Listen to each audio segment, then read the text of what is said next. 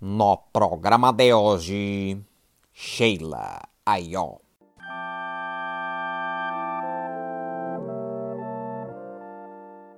Bom dia, boa tarde, boa noite. Eu sou o Gabriel Cabral e mais um programa de hoje, dessa vez com o prazer de receber a Sheila Ayó para uma conversa que acho que vai ser bastante interessante. Então, quero agradecer a Sheila por estar aqui. Ah, eu que agradeço ao convite, a oportunidade de troca. Espero aí colaborar e trazer algumas questões e algumas formas de rever e entender aí a ancestralidade da mulher negra dentro das artes visuais. Muito bem.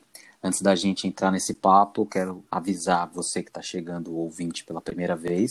Esse podcast do programa de hoje é um espaço para a gente debater questões voltadas às artes visuais. Você pode aguardar um novo episódio toda sexta-feira, no horário do almoço. Mas para você não perder nada, sugiro que você siga o programa no Spotify ou no seu tocador preferido, além da nossa conta no Instagram, que é o no programa de hoje.podcast. Além disso, eu fortemente indico que você passe no meu blog, onde eu publico publico posts para cada programa, compilando links para os trabalhos dos convidados, e assim a gente vai ter da Sheila, mas também para outras referências que a gente vem a citar aqui. Então, se você quer ilustrar ou expandir um pouco a experiência desse episódio, acesse gabrielcabral.com.br barra blog ou clica no link direto que está aqui na descrição. Eu também quero lembrar que estão abertas as vagas para o meu grupo de estudos e para o ciclo de palestras de linguagem fotográfica, que acontecem a partir do começo de outubro, ressaltando que no ciclo a cada dia a gente aborda um tema diferente do campo fotográfico e que você pode atender esses encontros isoladamente. Se você quer saber mais e se inscrever, vai até o gabrielcabral.com.br barra cursos. Você que é do futuro e tem interesse nesse tipo de aula, também pode acessar lá para ver o que tem agendado para as próximas datas. Bem, nossa convidada de hoje é natural de Guarulhos e residente de Santo André, cidades da Grande São Paulo, e tem formação nas artes visuais na história da arte. O seu trabalho justamente tendo uma amplitude nas linguagens, meios e desdobramentos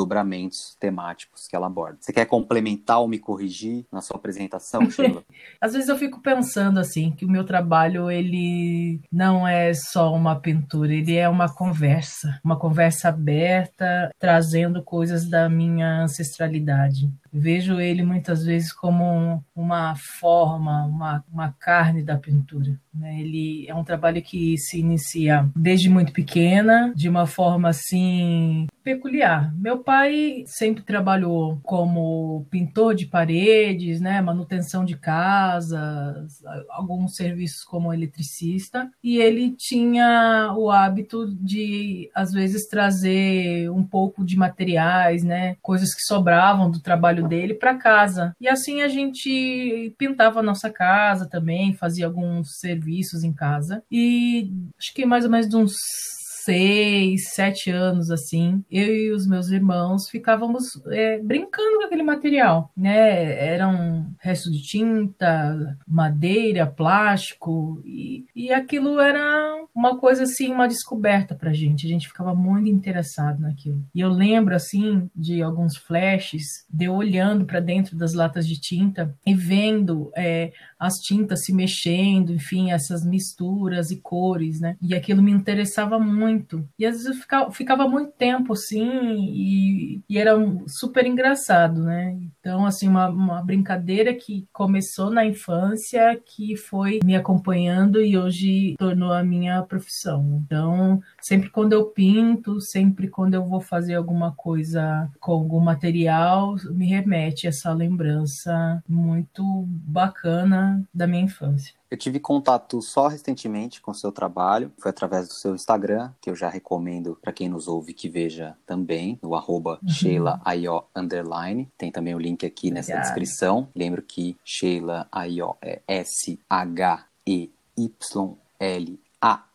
YO. Me chamou bastante atenção as suas pinturas de cara, que já são toda uma conversa e a gente vai explorar bastante isso, né? Por si só. Sim. Material que tem muitos desdobramentos. Você já trouxe algumas coisas da onde isso surge. Achei bem interessante esse seu relato de ficar olhando para tinta. Mas também me impactou muito um trabalho que você apresentou ano passado, 2019, no Sesc Pinheiros, chamado de Omin, em que você realizou isso. uma pintura performática de grande escala. E aí eu volto a sugerir que as pessoas acessem acessem seu Instagram para ver esse registro que está lá no seu IGTV. Tem ele completo. E você também fala desse trabalho como uma pintura feitiço. Eu vejo também um caráter Isso. cerimonial ou de um rito ali, né? Enfim, achei muito impactante e que acho que também, de alguma forma, passa por várias dessas questões, desde a pintura. Então você pode contar pra gente de forma bem aberta, bem livre, da onde que vem isso, passando pela pintura, proposições a partir da performance, que você falou em algum lugar, eu vi aqui, sobre a questão da mão negra que faz arte. Enfim, tem vários desdobramentos que eu queria que você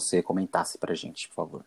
Ah, foi um- uma experiência muito bacana, né? Essa experiência que eu realizei no Sesc Pinheiros. Eu sempre dialoguei com a performance e achei, achei e acho muito interessante, né? O artista desdobrar para outras linguagens, fazia alguns exercícios em casa, né, sozinha, enfim, com no caráter de, de explorar e de pesquisar. E eu tive a oportunidade de fazer essa performance a convite da, de uma outra artista bacana também, a Mônica Ventura, de um projeto que ela estava realizando lá no Sesc Pinheiros. E eu dei o nome de pintura feitiço, porque eu queria que as pessoas dialogassem comigo naquele momento em que eu estava fazendo aquela pintura de alta escala, né? E o feitiço, que também vem do fetiche, né? Da, faz essa conversa com, com a, essa outra pa palavra, que é o fetiche de ter uma obra de arte em casa, né? Do mercado entender a obra de arte como um, um, fetiche e tudo mais. E essa coisa de trazer esse fetiche mesmo para próximo das pessoas. Interessante que no dia da performance tinham poucas pessoas, mas eu digo que são tinham as pessoas necessárias, as pessoas que precisavam estar ali mesmo, e elas ficavam acompanhando o meu movimento, o meu gestual. Isso foi criando um, uma sinergia muito grande, assim. Então, de fato mesmo, eu consegui é, alcançar esse feitiço, conseguir que as pessoas realmente visualizassem o trabalho que eu estava realizando, de uma mão negra que não está apenas é, e não é mais possível, ao meu ver, ser uma mão no lugar de subserviência, né? Uma mão que, que só trabalha, mas uma mão que produz arte, uma mão, uma mão que produz conhecimento e faz coisas. Né? Então essa era a possibilidade que eu estava buscando naquele momento e que eu consegui alcançar. Muito interessante. Então, volto a recomendar que as pessoas que não conhecem ainda esse trabalho, que vejam esse vídeo, porque é uma performance que tem muita potência mesmo. E acho que tem uma questão aí também do tempo que se gera, mas também do tempo que você performa ali. Acho que isso é ser um, um outro caráter interessante. Assim. Sempre me interessa muito a relação de tempo dentro do processo criativo, e não sei como você pensa isso, ou como você planejou ali naquele momento, ou simplesmente, enfim, se deixou levar, mas tem um tempo muito próprio e que acho que que amplifica essas questões ali. O que, que você acha sobre isso, ou pode dizer sobre essa relação de tempo?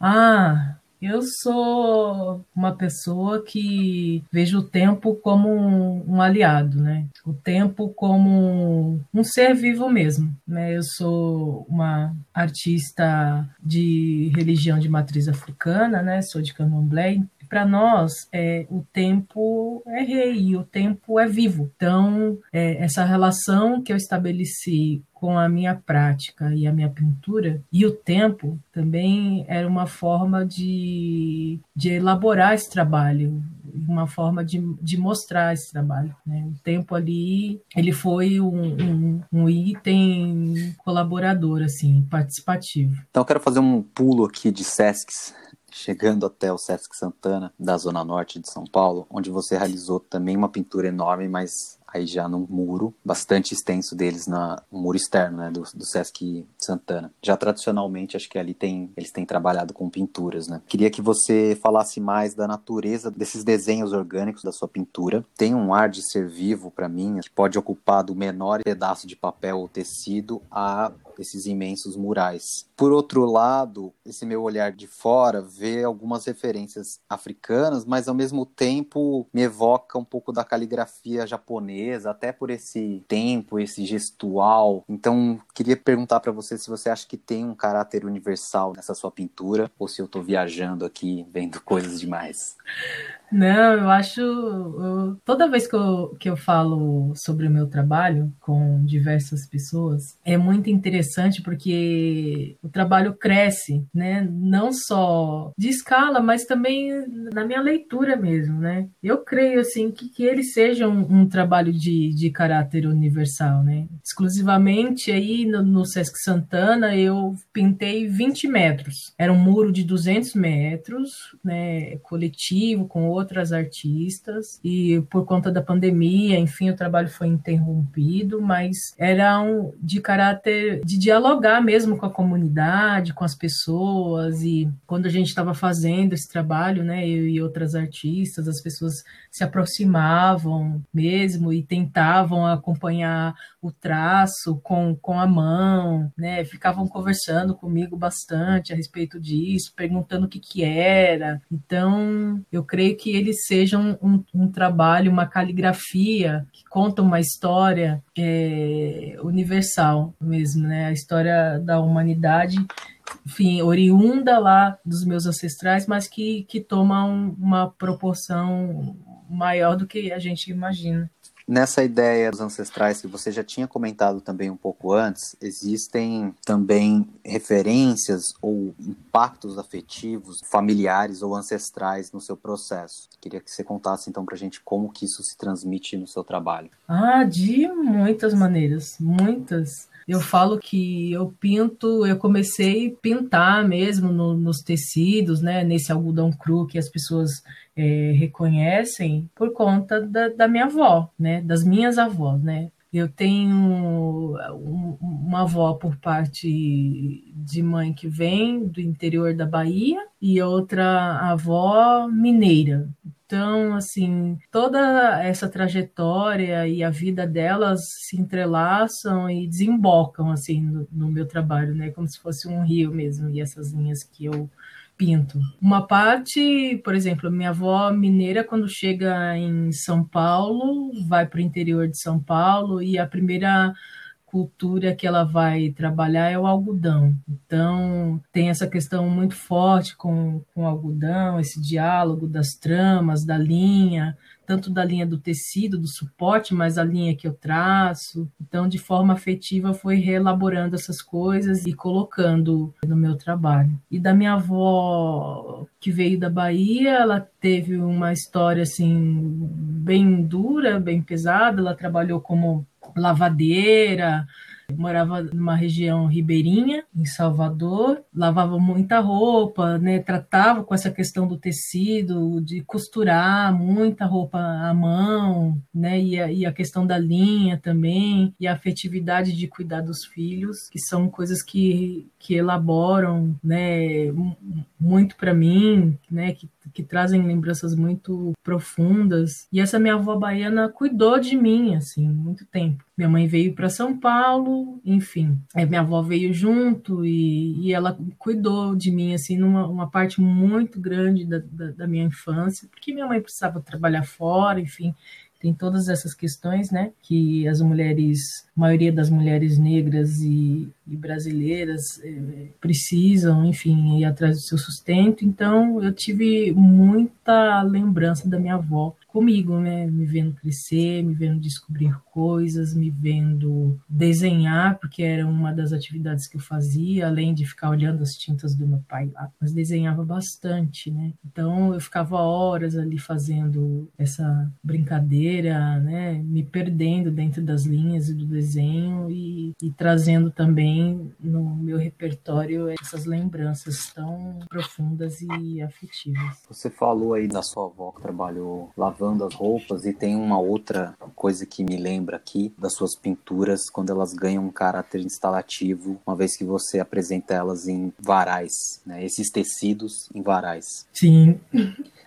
E aí, nesse sentido, tem um trabalho específico que você fez lá no, no Art Residence, é. em que você pendurou uma pintura na frente de uma cachoeira, o que ampliou em muitos canais a potência dessa pintura. Você pode contar para a gente um pouco de como foi esse processo? Ah, esse processo foi um processo muito muito profundo e, e nossa, muito emotivo. Até me emociona assim de, de, contar como se aconteceu. Foi uma coisa assim que eu estava o dia inteiro trabalhando, né? Essa residência eu, eu, eu fui convidada pela Ludina Rabier, que é da antiga Galeria Rabier. Ela tem a galeria, mas hoje ela é, ampliou esse trabalho, enfim, tá, é, restabeleceu a galeria. Mas na época ela era dona dessa galeria e ela me me achou pelo Instagram, enfim, e aí me fez o convite. Eu estava lá participando com outros artistas. E a Caiçá é uma residência, fica aqui em São Paulo, na região do litoral. E os artistas têm um espaço para criar um grande ateliê, um, um galpão e toda a, a mata atlântica que, que envolve o local. E depois a gente faria uma conversa mais à noite, mas decidimos no final da manhã, mais ou menos, ir para essa cachoeira, se banhar, enfim. Eu não pude porque eu estava de preceito, enfim, não pude entrar dentro da água. E os meus colegas, né, os outros artistas que estavam junto, ficaram mergulhando, ficaram se banhando, estavam um dia super gostosos, ensolarados. E eu tive a ideia de levar o meu trabalho. Aí todo mundo, nossa, você vai levar levar o trabalho? Eu falei, eu vou levar o meu trabalho porque eu quero dialogar com ele nesse lugar, assim. Então, eu ia pendurando ele em outros espaços. É, a gente andou por uma trilha, assim, que no começo era bem legal e depois ficou um pouco difícil. E era isso. É, a ideia era trazer esse trabalho para conversar com aquele ambiente, assim, para ele é, tomar forma com aquele ambiente. Você falou sobre dialogar com o seu trabalho, isso me fez pensar também nessa relação que tem a ver com o tempo, né? De dar o tempo para o trabalho e como ele não se constitui só ali naquele fazer mais Sim. imediato, mas como ele continua respirando e, e, tomando forma, se expandindo e se projetando e amadurecendo, né? Em outros canais aí. Como que se dá essa coisa assim de você perceber esse trabalho se desenvolvendo ao longo do tempo? Ah, isso é uma coisa muito bacana, né? Uma uma coisa que, que me deixa feliz. Eu sou uma artista que eu gosto de estar tá pesquisando sempre, né? Também sou professora, então pesquisa para mim é uma coisa que alimenta muito meu trabalho, né? E que faz com que ele que tome corpo, por exemplo. Agora eu estou pesquisando sobre os bordados e as costuras que a minha avó fazia. Eu lembro muito dela costurando mesmo calça da gente, remendando um rasgo ou uma coisa assim. E depois eu, a partir dessa lembrança, fui pesquisar, por exemplo, na Bahia, nos terreiros de candomblé, que quando as pessoas faziam santo, é, ficavam anos né, dentro de uma roça de candomblé, que a gente fala dentro do terreiro, né? Ao invés de sair depois de 21 dias que a gente tem, é, hoje é, atualmente é assim, mas ficavam um ano, um ano e meio. E uma das coisas que as mulheres dentro de uma roça de candomblé, né, dentro dessa tecnologia, dentro dessa cosmovisão africana que a gente reinventou aqui no Brasil, era bordar. Então, assim, pensar no bordado não só como um, uma coisa que enfeita, mas uma coisa que diz muitas coisas, né? Então, eu vejo meu trabalho ampliando nesse sentido, né? De sempre estar tá buscando coisas que, que ligam o futuro ao meu passado. Conta mais um pouco, por favor, do impacto dessa sua religiosidade no teu processo, no teu trabalho, se não diretamente, mas como que isso ressoa nas suas ideias e te funciona também como bagagem de alguma forma. Ah, é, para mim é tudo assim. É, é, é, bom, né? A gente tá, foi pego aí essa semana aí com uma, uma notícia, né? Parece que, enfim, trabalhos de cunho religioso, trabalho que mostra o corpo, a nudez seria um, um, proibido, enfim, pelo governo, é uma questão assim que me deixou muito preocupada, sabe? E com um, um nó muito grande na garganta, que o impacto do meu redescobrimento religioso e, e de como eu vejo a vida nesse momento, né, a partir de, dessa minha reconstrução é, é muito importante, né? Trouxe para mim é, muito equilíbrio, pensar mesmo, né, as coisas de num outro tempo. O fazer para mim ele virou um ritual. Então eu posso dizer para você que é, o impacto da religiosidade no meu trabalho é primordial, assim, muito importante. E aí eu queria trazer para nossa conversa outros diálogos que estão muito presentes atualmente, que são diálogos decoloniais Sim. e que a gente vive um momento muito efervescente desses diálogos entre artistas, né, entre trabalhos que questionam isso, então artistas essencialmente pretos e periféricos. E aí eu queria que você compartilhasse com a gente como você enxerga esse momento e a importância da arte nesses questionamentos, em trazer esses questionamentos. Ah, eu enxergo isso de uma forma forma positiva. E lembrar assim para as pessoas que estão me ouvindo nesse momento que não é um momento de pessoas pretas na arte. A gente sempre esteve aí, né? A gente sempre está produzindo, a gente está sempre se organizando de uma forma ou de outra, né? Dentro da história da humanidade. Mas é, no momento atual a coisa apareceu, né? A coisa estourou por conta dos movimentos nos Estados Unidos e os movimentos e as coisas que estão acontecendo no Brasil. Ganhamos visibilidade, né? Então eu entendo que é um momento de reflexão, é um momento em que a gente pode, algumas pessoas podem sentar com conosco e dialogar e ver o que nós estamos produzindo. É um momento em que a gente quer contar a nossa história, sabe? A gente quer falar pela gente mesmo, né? Porque a gente cansou, né, das pessoas falarem pela gente. Então a gente quer falar. E isso também é, aparece na arte, como eu, como Rosana Paulina Paulino, como No Martins, como outros artistas aí, como o Trovoa, né? Que é o grupo que eu faço parte, né? De, de meninas negras que são artistas visuais também, começa no Rio de Janeiro e, e amplia, e hoje em dia a gente está em praticamente quase todos os estados do país, com ações em artes visuais, com meninas que estão produzindo aí de forma super energética.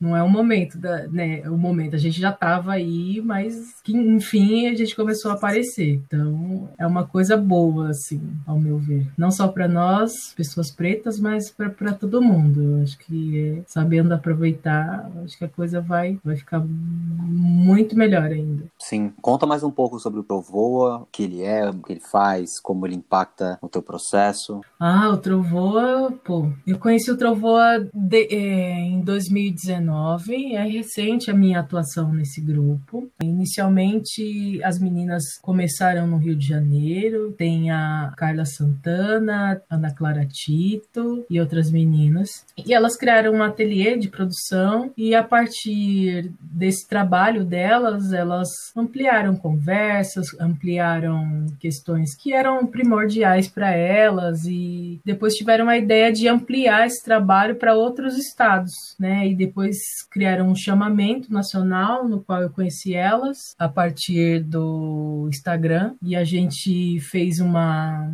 exposição grande aqui em São Paulo na Galeria Baró. E depois o Trovoa não parou mais, então ele começou teve esse braço aqui em São Paulo e tem na Bahia, no Pernambuco, no Amazonas, tem em vários lugares assim. Aí eu posso deixar depois o contato para quem tiver interesse entrar lá e ver o trabalho que o Trovoa faz, que é um trabalho gigante assim, enorme. E recentemente a gente tá na SP Arte, né, com nossa ação lá e vendendo trabalhos e tá, tá muito bacana esse lance do Trovoa assim. Eu consegui entender muita coisa sobre sobre mim, sobre feminidade, sobre trabalhar junto, sabe? Esse conceito de coletividade. Muito bacana mesmo. Esse trabalho com o Trovoa. Vale a pena ver de pé. Vai estar linkado aqui também na nossa lista de referências, mas para quem quiser acessar mais rapidamente, no Instagram, arroba trovoa, underline. É, acho que são dois underlines. Queria voltar um pouquinho no seu processo mais cotidiano, te perguntar como que se dá ele, no sentido da exploração de diferentes suportes e linguagens, que é uma coisa que está bastante presente aí no seu, no seu fazer, né, nesse diálogo de diferentes meios. Te perguntar se você costuma sair a campo para procurar por inspiração inspirações ou por encontros com materiais, com, com pessoas, ou se ele é um processo inicialmente mais interno e que depois você uh, vai para o mundo, enfim, você contasse um pouco mais sobre essa questão de como funciona cotidianamente o teu trabalho. Ah, eu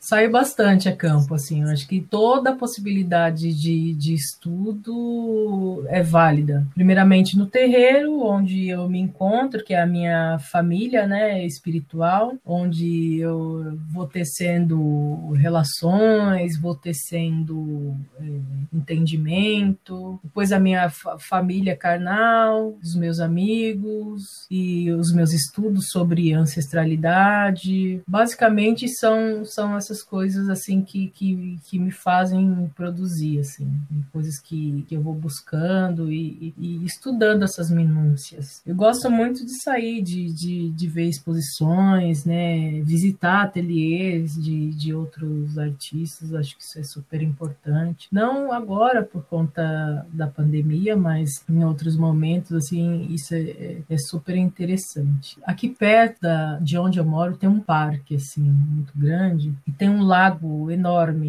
então acho que ali é um dos, dos focos principais, assim, no qual eu vou me inspirar. Eu, às vezes, sento lá e, e, e fico ouvindo esse barulho da água, visualizando o movimento das águas, desenho algumas vezes, outras eu levo material, mas eu não faço nada. Enfim, eu, eu só pego aquele sentido e, o cheiro, o vento e, e, e, as coisas que eu sinto ali, né? E depois eu materializo isso em trabalho. Então, se a gente for pensar assim, são coisas simples assim que, que, que me fazem produzir. Assim.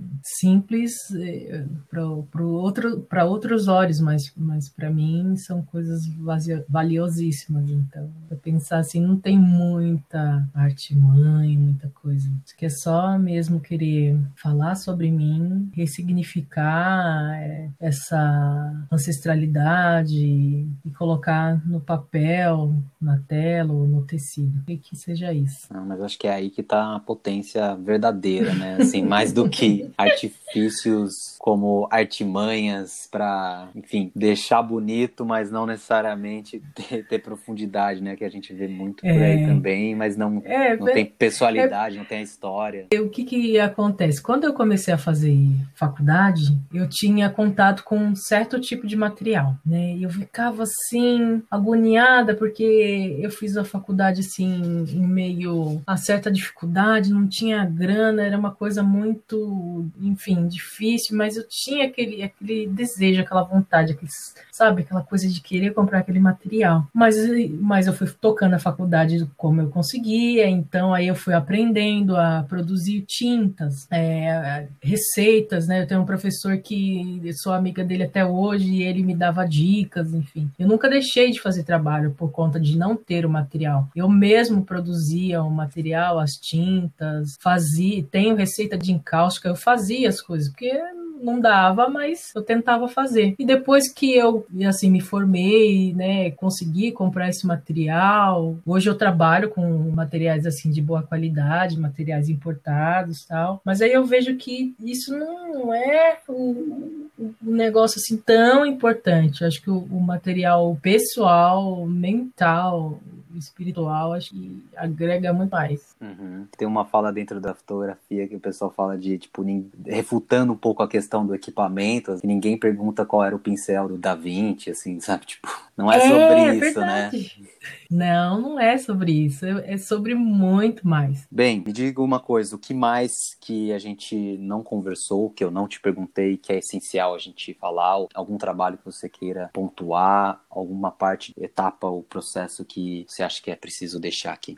Ah, eu queria falar, sabe, sobre uma série que eu apresentei lá no Rio de Janeiro, série chamada Lágrimas da Mãe. No solar, né? Umas, é, no solar dos abacaxis, que eu faço pintura sobre lenços masculinos. Então, eu queria contar um pouco sobre esse trabalho e falar é, sobre a descoberta que me fez fazer essa série. Então, eu lembro de um dia que eu, eu estar é, aqui em casa, enfim, precisar ir para o centro da cidade comprar algumas coisas. Aí eu passei num armarinho para comprar lápis, papel, canção mesmo para poder fazer rascunho, porque assim, antes de trabalhar num, num Hanemiller, num, num, papel mais bacana tal, eu faço rascunho e gosto de comprar assim um canção mais fininho, enfim. Aí fui passar lá nesse armarinho, tava andando entre esse corredor de papel e passei num outro corredor de, de lenços, tinha roupas íntimas e tudo mais, e parei na frente assim assim de um de uma pilha de lenços masculinos. Aí eu comecei a olhar aquela pilha, tal, de cima para baixo, as disposições das, das caixas e, e, e, numa das caixas tinha uma palavra escrito Vitória, assim. Falei, caramba, né? Aí depois eu olhei numa pilha ao lado, tinha lenços femininos e não tinha nada, assim, eram uma, uma coisas super mimosas, super boazinhas, assim, tal, mas do lenço masculino tinha Vitória, sabe? Aí eu falei, caramba, né? Por que, que, que do lenço masculino tem vitória e o do feminino não tem nada escrito? Aí eu vim com aquilo na cabeça e tal. Aí conversei com um primo e, e contei dessa questão do lenço, do que eu tinha visto, e a gente começou a conversar. E ele me contou uma história da minha avó, né? Da minha avó baiana, que ela, enfim, ela não conseguiu viver o amor assim do jeito que ela queria, né? Porque ela casou, acho que duas duas vezes, e numa dessas vezes o meu avô morreu afogado, enfim, ele tinha uns lances de sumir no carnaval e deixava minha avó com os filhos pequenos, aí minha avó vira e mexe tinha que sair para ficar lavando roupa, limpando casa, porque não tinha grana, ele não colocava o dinheiro e sempre aquela vida dura. Então eu intitulei essa série como Lágrimas da Mãe, por conta disso, né? Porque antigamente, quando você chegava num bar baile, assim, uma forma de, de um homem conduzir você, né, de ser galante, se mostrar interessado, era oferecer um lenço, né, para a mulher, para bailar, enfim, para cortejá-la. No caso da minha avó, assim, tristemente, não rolou, né? Sabe? Nunca acontecia, porque ela sempre estava tentando ali meio que, que, se equilibrar entre o cuidado dos filhos e a própria existência dela como mulher, né? E como mulher negra, sozinha, assim, tendo que levar em consideração tudo isso. Então eu fiz esse trabalho eh, imaginando, sabe? Como que ela se sentia, como ela, como eram as lágrimas dela e essa dissonância, assim. Então eu criei esse trabalho a partir disso. E também de ver tantas outras lágrimas negras caindo, né? Por aí, de outras mulheres em situações diferentes. Então eu coloquei, nomeei essa série por conta basicamente disso, né? Da questão de como a gente vê, né, a, os sentimentos e de pessoas negras, como é que elas administram isso, né? Basicamente a gente vive sempre em estado de alerta, né? Sempre tá ali com, né, com o pé atrás, a gente não relaxa, enfim. Então eu coloquei o nome dessa série basicamente a partir de uma conversa com, que eu tive com um primo meu. Mais uma vez, também aí a sua bagagem familiar afetiva, né? Sendo bem importante é. nas suas escolhas e construções. É bacana, porque aí não só não é só a minha bagagem, né? É a bagagem de muitas mulheres, né? Negras, assim. Uhum. E de várias situações então, eu converso com a minha terapeuta e ela atende outras pessoas também, e ela vai me contando história, a gente vai vendo coisas, né, nas notícias, e enfim, é, é uma lágrima negra que não para de cair, sabe, o tempo inteiro. Então, é uma, é uma forma de, de, de materializar e fazer com que as pessoas reflitam a partir de um trabalho que eu realizo. Então quero te agradecer muito por trazer todas essas ideias, expor o seu trabalho. Muito interessante cruzar com ele assim pelo Instagram e agora cada vez mais rico poder saber mais do como você pensa ele, constrói ele. E quero agradecer então por você ter trazido isso também para dividir com os nossos ouvintes. Espero que a gente possa bater outros papos mais para frente. Gabriel, eu que agradeço a oportunidade de abrir esse diálogo, das pessoas conhecerem, né, o trabalho que eu realizo e axé para todo mundo e que a gente possa se encontrar várias vezes. E é isso, ampliação na cosmovisão africana e que todo mundo fique bem, né, que a gente possa construir aí um mundo melhor a partir dessas coisas aí que nos cercam. Com certeza, precisamos muito usar desse tempo que a gente está sendo forçado a passar para reavaliar muitas questões coletivas, individuais, né? Exatamente. Então quero pedir você que ouviu esse episódio e gostou do papo, que compartilhe com as suas amizades, pessoas do seu círculo. Se você lembrou de alguém, não deixa de mandar para essa pessoa. Ajude aí então a espalhar as palavras da Sheila, também ajudar o programa a crescer. Quero agradecer a sua atenção e dizer que na semana que vem você pode esperar por mais um papo sobre as artes visuais. Até mais. Até.